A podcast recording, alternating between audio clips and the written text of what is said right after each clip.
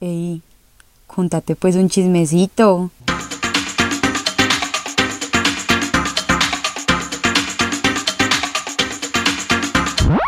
Hola a todos y bienvenidos a otro episodio de Contate pues un chismecito. Yo soy Isabela Restrepo, creo que no me presento lo suficiente, no sé si debería seguirlo haciendo, pero bueno, ustedes los que son oyentes fieles ya me conocen. Bueno niños, hoy vamos a tener un episodio ahora sí diferente a todo lo que les he hecho. Tengo miedo, la verdad, porque esta vez no tengo un invitado, no tengo historias de ustedes, dependo única y exclusivamente de mí misma para sacar este episodio adelante y pues simplemente quiero que hagamos una desatrasada porque se me fueron acumulando un montón de temas que no sabía dónde meterlos, como que no quería que se me quedaran solo en historias de Instagram o en alguna introducción porque también como que no me quiero sentir que tengo que resumirlo si lo meto en una introducción, o sea, quiero poder hablar con tranquilidad de varias cositas.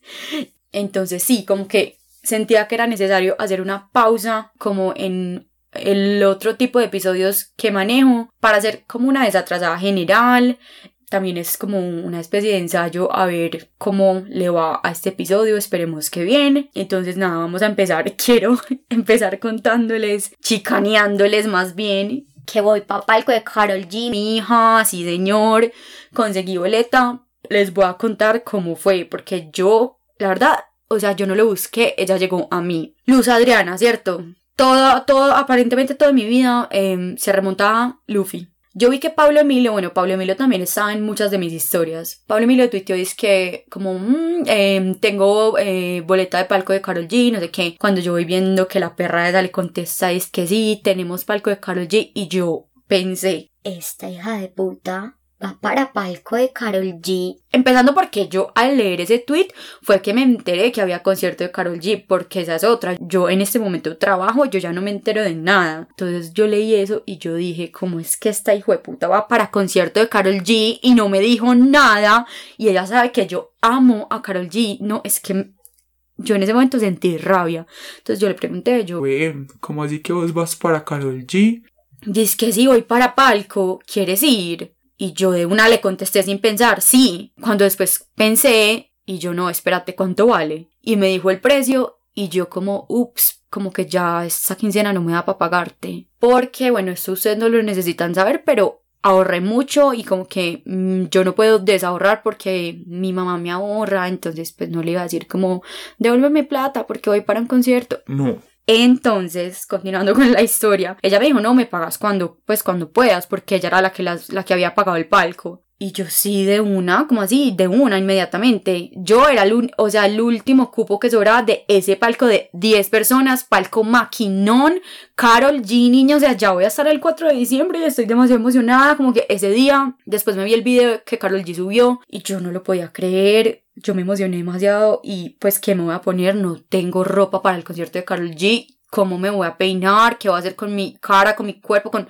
todo? O sea, tengo que estar a la altura de Carol G. Yo no, yo no sé qué voy a hacer, pero allá me van a ver. Bueno, por otro lado les quería compartir algo que yo creo que ninguno de ustedes sabe y es que bueno yo estoy trabajando en este momento esta semana se cumplieron tres semanas en un lugar que pues si son lo suficientemente stalkers algunos de ustedes ya lo sabrán de pronto más adelante les contaré bien dónde pero quería compartirles cómo llegó a mí esta oportunidad. Resulta que mm, pues la persona que me contrató me conoció por el podcast. Yo no sabía quién era, me siguió primero esa persona a mí, ahí como que pues entramos en contacto y luego de la nada yo llevaba una semana en otro trabajo en el que estaba muy aburrida, pues sí me ofreció este puesto en el que estoy ahora, entonces fue algo muy, pues muy importante para mí porque es la primera vez como que este podcast me abre una puerta, pues representa como una oportunidad importante de, pues de gran impacto en mi vida.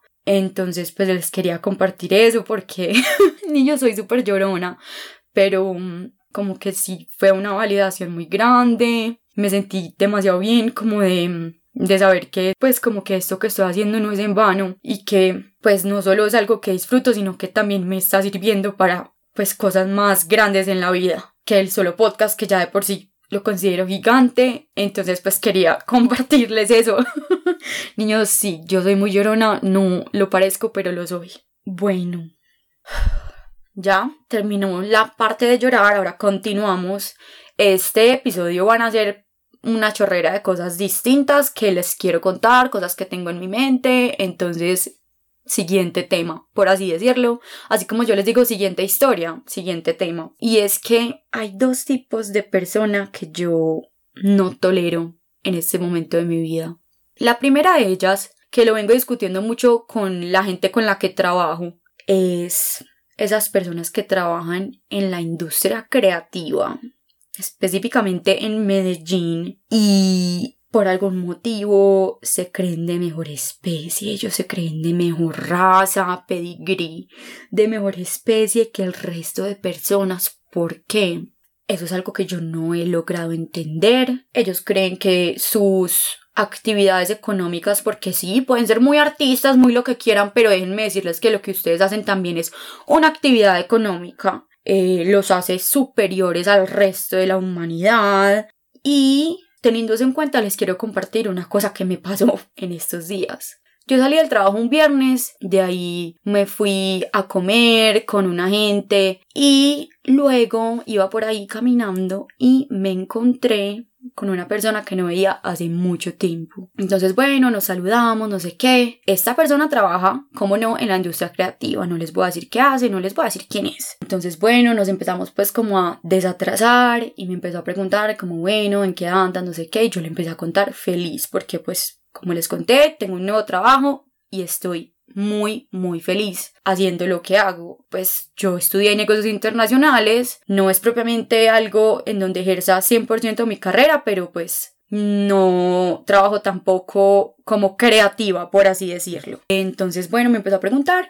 y yo le empecé a describir como mis funciones, lo que estaba haciendo, con quién estaba trabajando, no sé qué. Y el man inmediatamente me empezó a decir, Uy, qué gonorrea, qué mierda, uy, no, eso es una mierda. Yo reaccioné demasiado bien, demasiado tierna en ese momento, ni siquiera me lo tomé a mal. Fue después cuando lo reflexioné que me, se me prendió una alarma en el cerebro, pero en ese momento yo le decía como no, pero es que eso, tú lo dices porque no es de tu campo, pero yo no sé qué, yo le explicaba y le contaba y no sé cuántas.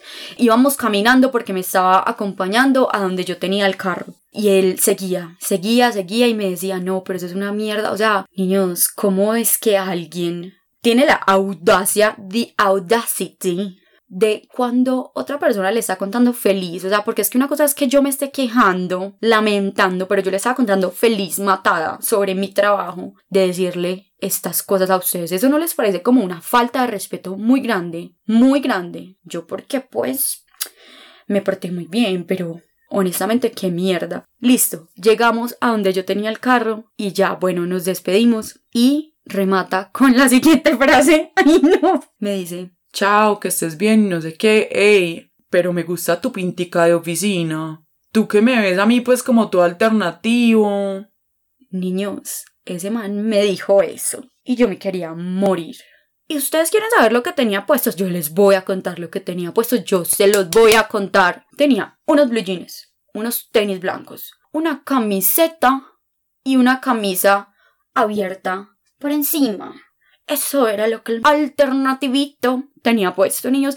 Y yo ese día me sentía espectacular, yo me sentía divina, niños. Yo tenía unas botas vaqueras que hacía tres años me soñaba con comprar y me las había puesto por segunda vez ese día. O sea, yo, yo ese día me sentía espectacular, de verdad.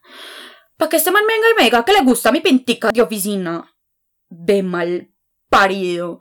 Yo lo único que le dije fue, yo no te veo alternativo. Y ese man yo creo que se quedó como frío.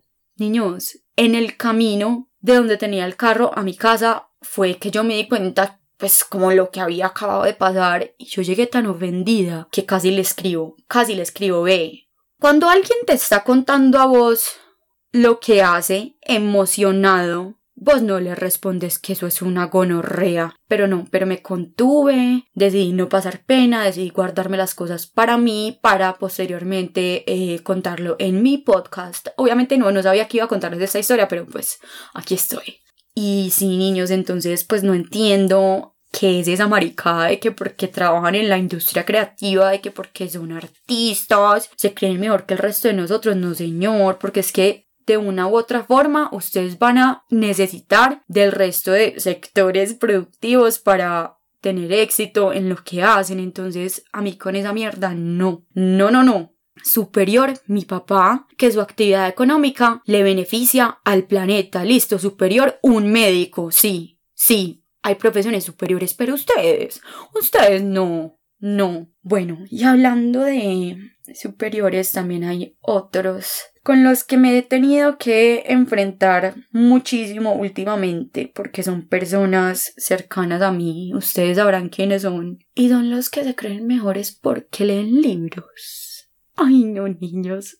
O sea, porque es una cosa es uno como que ser una persona curiosa y a partir de esa curiosidad sentir pues como esa necesidad de aprender cosas nuevas. Y eso me parece perfecto, qué bacano, pues qué bacana todo bien. Pero otra cosa es esa gente como que siente la necesidad de demostrar que es entre comillas culta o entre comillas inteligente y a partir de eso leer libros para poder sostener que lo son. Mi gordo, no. No, y entonces empieza una cosa como que yo me leo 10 libros mensuales. Yo me leo este año. Entonces, ah, bueno, 31 de diciembre.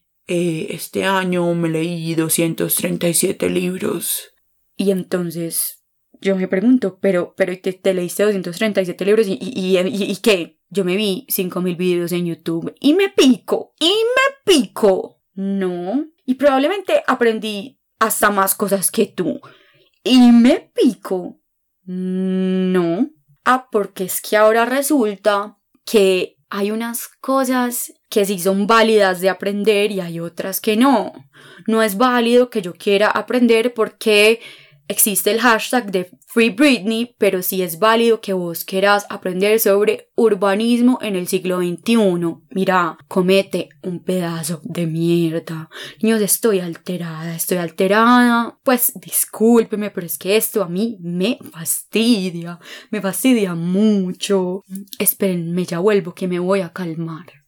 Bueno, ahora sí, siguiente y penúltimo tema del episodio de hoy y es algo que he puesto en común con alguna gente que ha estado de acuerdo conmigo y es como que niños yo siento, bueno, yo tengo un grupo de amigos que creo que ya está muy consolidado, chiquito pero sustancioso, eh, pues que los adoro, que son personas que siento que están ahí para mí. Yo le puedo decir, mira, acabo de cometer un asesinato y van a llegar en cinco minutos. Sí, pero como que también siento que pues a partir de la cuarentena, o sea, como del año pasado a este, he venido sintiendo que cada vez conozco menos gente nueva. Yo sé que eso se debe pues también a, pues sí, a la cuarentena, pero pues ya yo no estoy encerrada, ya todos estamos viviendo como un estilo de vida normal, por así decirlo, pero aún así como que no tengo acceso como a, a espacios o oportunidades en donde pueda conocer gente nueva. Niños, eso me tiene demasiado frustrada porque, o sea, por más conforme y feliz que yo me sienta con los amigos que tengo, como que siento que también me hace falta hacer nuevos amigos, pues siento que es demasiado necesario, por ejemplo, amigas mujeres, es algo que me hace demasiada falta, pues como que conocer nuevas mujeres, porque es que uno, pues, o sea, a los amigos ya se les sabe como todas las historias viejas, entonces siempre las historias terminan siendo las mismas, yo ya sé cuáles son las opiniones y las posiciones de todos frente a determinados temas, como que uno se va quedando siempre en lo mismo, y yo creo que es demasiado necesario, pues como que uno rodearse de, de, de ideas nuevas, de gente nueva, de historias nuevas, de bobadas nuevas que, pues que en últimas a uno lo, pues no solo lo nutren, sino como que lo, pues sí, lo entretienen y no sé si esto suene muy cursi, pero que esa variedad como que es muy necesaria en la vida. No sé a dónde quiero llegar, pues como que esto no tiene una conclusión, pero sí como que quería poner en común ese sentimiento también con ustedes porque estoy segura de que habrá muchas personas que estarán de acuerdo conmigo. Y ahora sí, para, para cerrar el episodio, les quería recomendar algunos como, no sé, creadores de contenido, personas que hacen cosas bacanas en español. Porque elegí esta vez hacerlo solo en español, porque pues esto yo creo que nunca se los he dicho, pero yo creo que hay como un hueco muy grande entre el contenido que consumimos en inglés, la cantidad pues de contenido que consumimos en inglés y la cantidad de contenido que consumimos en español. Y hay contenido muy, muy, muy bueno en español que siento que deberíamos apreciar muchísimo más, pero no lo hacemos. Entonces, bueno, los separé como en grandes y en pequeños. Los grandes entonces son, la primera es este que se llama Soy una pringada en YouTube es una de mis como top 3 youtubers favoritas, de verdad la adoro. Es un personaje demasiado, ¿cómo describirla? Sí, demasiado extraña, pero yo varias veces la he compartido pues en mis historias tanto del Instagram personal como el, desde el podcast, entonces no creo que se sorprendan cuando la vean. Bueno, el segundo es Sailor Fag, este de pronto puede ser más conocido por muchos de ustedes, es también un youtuber mexicano y él es uno de mis grandes referentes a la hora de pues como de elegir el tono en el que hablo en este podcast. Fue uno de mis grandes referentes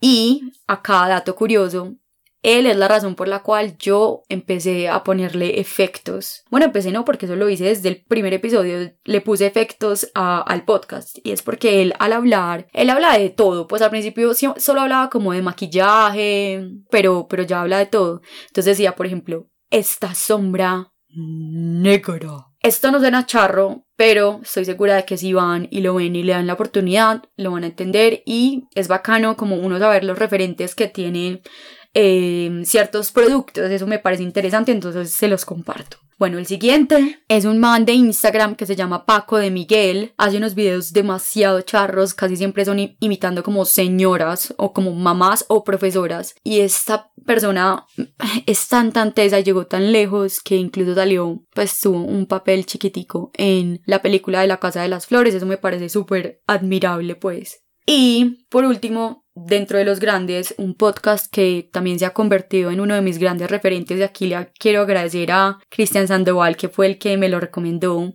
Este fue uno de mis invitados aquí en el podcast y se llama Estirando el Chicle. Este podcast lo hacen Victoria Martín y Carolina, se me olvidó su apellido en este momento, pero ella se llama Percebes y Grelos, eh, también es una youtuber muy conocida en España. Me inspira mucho este podcast porque si bien todo gira como en torno a la comedia, no deja de abordar como temas también muy trascendentales y creo que algo no solo por ser comedia tiene que perder importancia y yo no quiero como que mi podcast se quede en solo el podcast que habla mierda y el podcast que es charro. Em, aprovecho pues como este momentico para también decirles como que este va a ser un espacio que se va a ir transformando. Yo quiero empezar a abrir pues como otros espacios de conversación que no solamente sean pues como lo charro, eso no se va a ir pues, pero también quiero empezar a abrir espacios donde hablemos de otras cosas Ahora, dentro de los como creadores o personas más pequeñas, pues con menos seguidores, les quiero compartir primero una ilustradora que pues el handle de Instagram se llama Noran, se los voy a deletrear, N-O-R-A-N,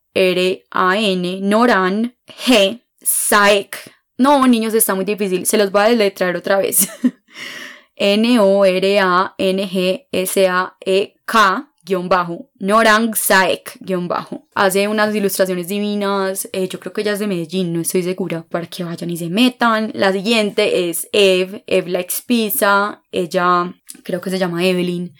Es una cantante de acá de Medellín, si no estoy mal. Ella y yo somos mutuals hace varios tiempo. Sacó dos canciones recientemente. Una se llama 3AM y la otra se llama Cosas que probablemente no van a pasar. Muy, muy buenas las dos. Se las recomiendo mucho. Ella tiene una voz como súper dulce. Me gustó mucho. Bueno, a la siguiente que les recomiendo es a Isa Grajales. El Instagram de ella se llama Tornaluces y ella lo que hace es que pinta uñas, niños, unas uñas espectaculares. Si están interesados como en ese tema, se las recomiendo demasiado. Y a la última que les voy a recomendar es a una niña que se llama Paulina Duque, que tiene un Instagram de recetas que se llama A la Fresca. Me gusta mucho porque pone recetas saludables, pero que no son aburridas y que provocan. Marica, esto es muy importante. Las recetas saludables de ella provocan y eso me parece muy escaso. Entonces sí, vayan y exploren todos estos creadores que les recomiendo porque porque sí, niños, yo creo que es muy pues como muy valioso uno como consumir contenido nuevo. Y ya, este fue el episodio de la desatrasada. Espero que les haya gustado. Yo la verdad me sentí mejor de lo que pensé que me iba a ir, siento que me fluyó mucho, mm, creo que no se me escapa nada. Nos vemos la semana entrante. Chao. Chao. Chao. Chao.